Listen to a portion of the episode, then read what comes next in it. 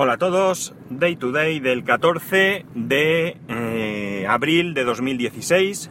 Son las 17.00 y 21 grados en Castalla. Castalla es un pueblo de Alicante. Eh, el otro día, no fue ayer, ¿no? Uf, qué mal tengo yo la cabeza. Hablaba de lo que echaba, de añoraba el Kindle. Y de que parecía que iba a salir uno la semana que viene. Pues bien, parece que no, que ya había salido. No en España, en España creo recordar que es el día 27 de abril cuando estará disponible. Eh, es el Kindle Oasis y efectivamente pues viene, parece ser que es eh, un poco mejor en cuanto a materiales. Eh, y además ya viene con una funda de cuero que incorpora una batería. No da los 20 meses que yo creí entender en el podcast de Milcar, pero sí que parece que serían dos semanas del propio Kindle y la funda no sé si eran cuatro semanas más o algo así. Eh, bien, como, como dice Tejedor, Tejedor 1967 de WinTablet, ¿dónde te vas a ir a vivir para tener que tener un lector de libros con tanta autonomía de batería? Vamos, que enchufes ahí por todos lados. Es más, yo, en plan broma, pero mm, lo digo en serio, seguro que más de una vez me quedaría sin batería porque me olvidaría de cargarlo. Dicho esto, el precio son 289,99 euros. 99 o 95, no estoy seguro. Y bueno, os podéis imaginar lo que pienso al respecto, ¿no? Me parece que, se les ha ido de las manos, mm, sinceramente. Es decir, yo creo que un lector de libros es un dispositivo en lo que sí que es cierto que dentro de tener una buena calidad de lectura, lo que se busca es que sea un dispositivo económico.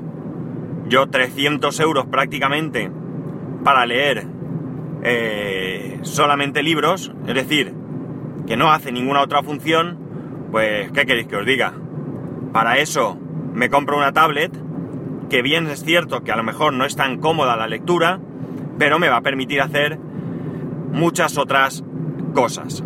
Así que me da la sensación de que de que se equivocan. No no puedo no puedo deciros otra cosa. Eh, sobre todo si miras y ves que en su catálogo está el más básico que vale 79 euros. No tiene retroilumina- retroiluminación, la pantalla no es táctil, etcétera, etcétera. Pero 79 euros. 129 euros el Paperwhite. Con pantalla retroiluminada y creo que pantalla táctil, creo, no estoy muy seguro. Porque lo he mirado por encima. Lo he mirado por encima sobre todo por ver los precios, nada más. No, no era mi intención empaparme de sus características técnicas. Simplemente quería ver un poco los precios. Y he leído así por encima. Eh, pero vamos, 129 euros, es decir, es menos de la mitad que el otro dispositivo que lo único que te aporta es una funda con una batería externa, que para eso me compro yo una batería externa, me va a costar 12 euros o menos, y además que eh, me puedo comprar la funda que me venga en gana, no esa, que a lo mejor ah, no me gusta, y eh, como digo, no aporta mucho más. No, no tiene nada que, que tú puedas decir me merece la pena gastar más del doble eh, en un lector de libros. Mm, no sé, me, ha sorprendido desagradablemente. Porque. Porque de hecho en el artículo que Milcar se refería, parece que. O no sé si era esto idea de él. Pues quizás lo situaban entre. Entre el Paperwhite, que son 129, y el siguiente modelo, que no sé cómo se llama, que son 189, que podría estar en torno a los 150 o por ahí. Funda aparte, eso sí, funda aparte.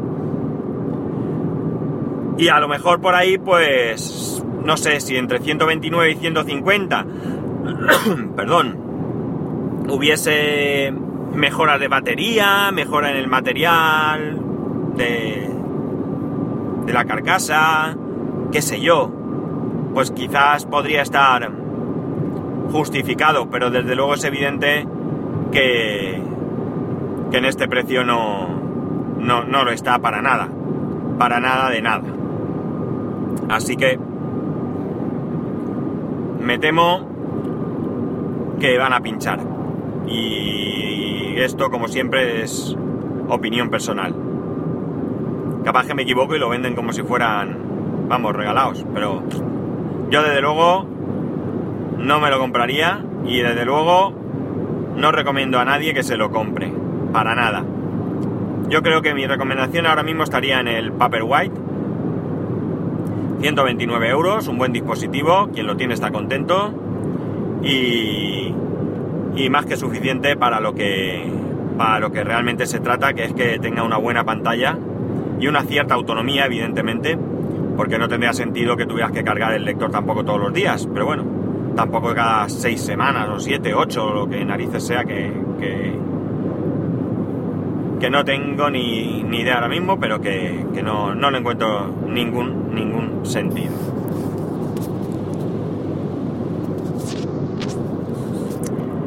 Ayer estaba, estaba atendiendo un... Ayer no, mentira, antes de ayer.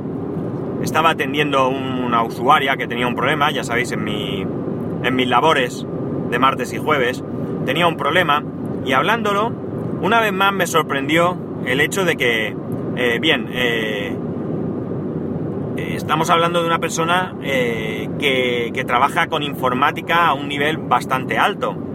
No necesariamente tiene que ser informática esta persona, porque donde estoy pues hay diferentes niveles, pero sí que digamos que la empresa está muy relacionada con, las tecnologías y por tanto pues tiene una visión que, que puede ser un poco diferente a lo que cualquier otro en otra, pues qué sé yo, en un despacho X o en, en una compañía que se dedica a cualquier otro sector, servicios eh, puede tener.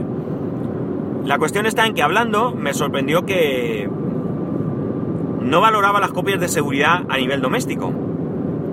Para, esta persona entendía que a nivel eh, trabajo sí que debía haber copias de seguridad, pero ella eh, era una chica, ni sabía, ni intuía, ni presumía, ni le interesaba saber cómo la empresa tenía cubierta esta parcela.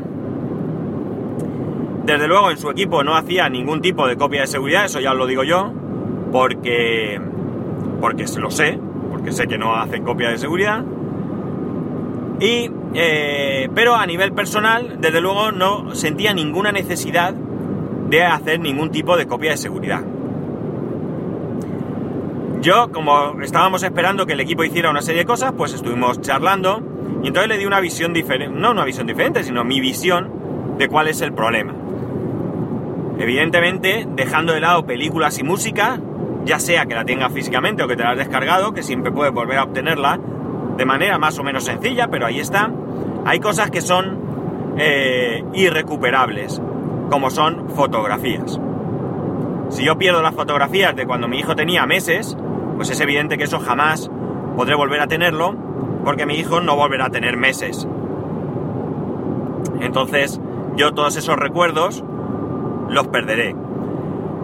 Le estuve explicando, fijaos qué curioso, porque le estuve explicando aquellas teorías que algunos mm, más mm, preocupados o incluso obsesivos con el tema de las copias de seguridad eh, promueven, que es el hecho de que tengas copia de seguridad en tres sitios. Ya sabéis, una en dos discos o un disco externo, uno en la nube y un disco en casa de tus familiares, por ejemplo. Y la verdad es que le llamó la atención porque le pareció bien. Le pareció bien. Claro que yo lo que le estuve diciendo es que a lo mejor no era tan, tan, tan necesario llegar a ese nivel. Pero como mínimo, como mínimo, mínimo, porque me preguntó, ¿y cómo se puede hacer una copia de seguridad en casa? Atención. Y yo le dije que era tan sencillo como tener un disco externo y, copiar y pegar. Y me dijo, claro, eso sí. Y yo le dije, ya está. Si no necesitas más. Es decir, tú tienes fotos, tienes tus documentos, eh, tus facturas, tus declaraciones de la renta, que las has guardado en formato electrónico, lo que quiera que sea que tengas, y simplemente coges un disco duro, vas copiando eso y ya tienes una copia de seguridad. Ya sabemos que si entran a robar o hay un incendio, tal, pero bueno, ya estamos rizando el rizo. Pero que menos que tengas una copia de todo aquello que te importa.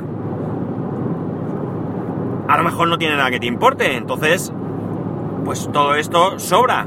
Pero me sorprende que la gente no se preocupe de los temas de copia de seguridad, sobre todo porque luego vienen los, ay madre mía, ¿y ahora qué hago?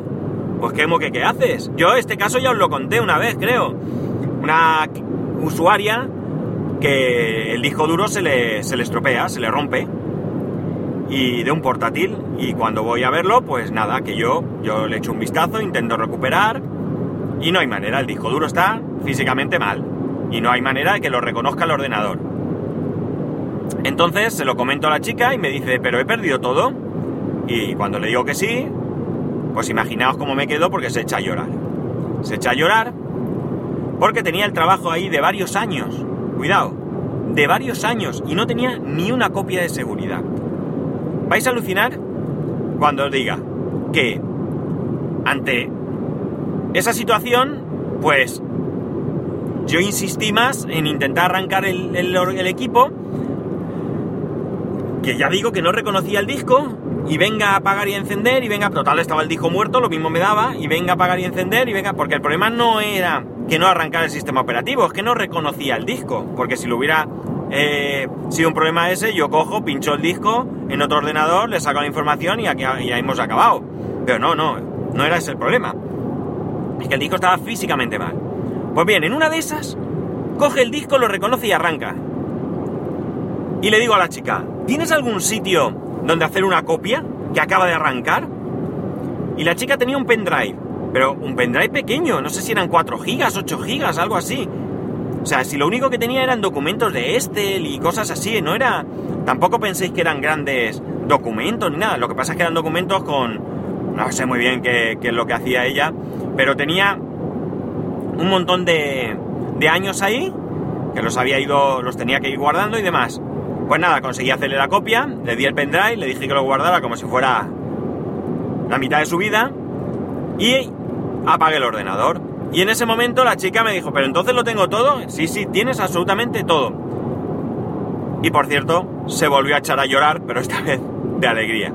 Entonces, lo, no puedo entender por qué esta persona sabía que tenía que hacer copia de seguridad, tenía un pendrive para hacer copia de seguridad, pero nunca se le había ocurrido. Y yo sé que este es un tema redundante, y yo sé que este tema ya lo he hablado aquí varias veces, pero es que no me cansaré nunca de animaros a que hagáis copia de seguridad.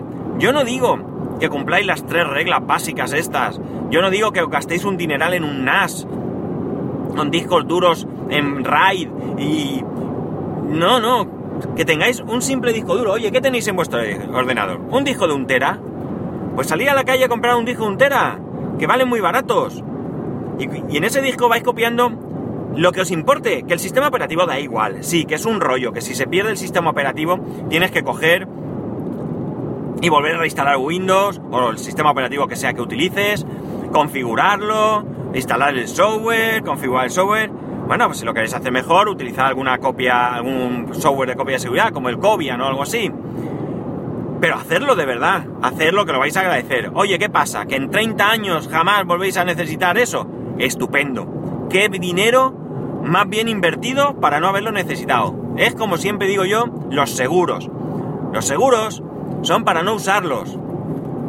No es necesario pagar un seguro para usarlo. Págalo por si acaso, pero si no lo usan mejor que mejor. Pues esto es lo mismo. Y bueno, lo dejo aquí porque parezco vuestro padre.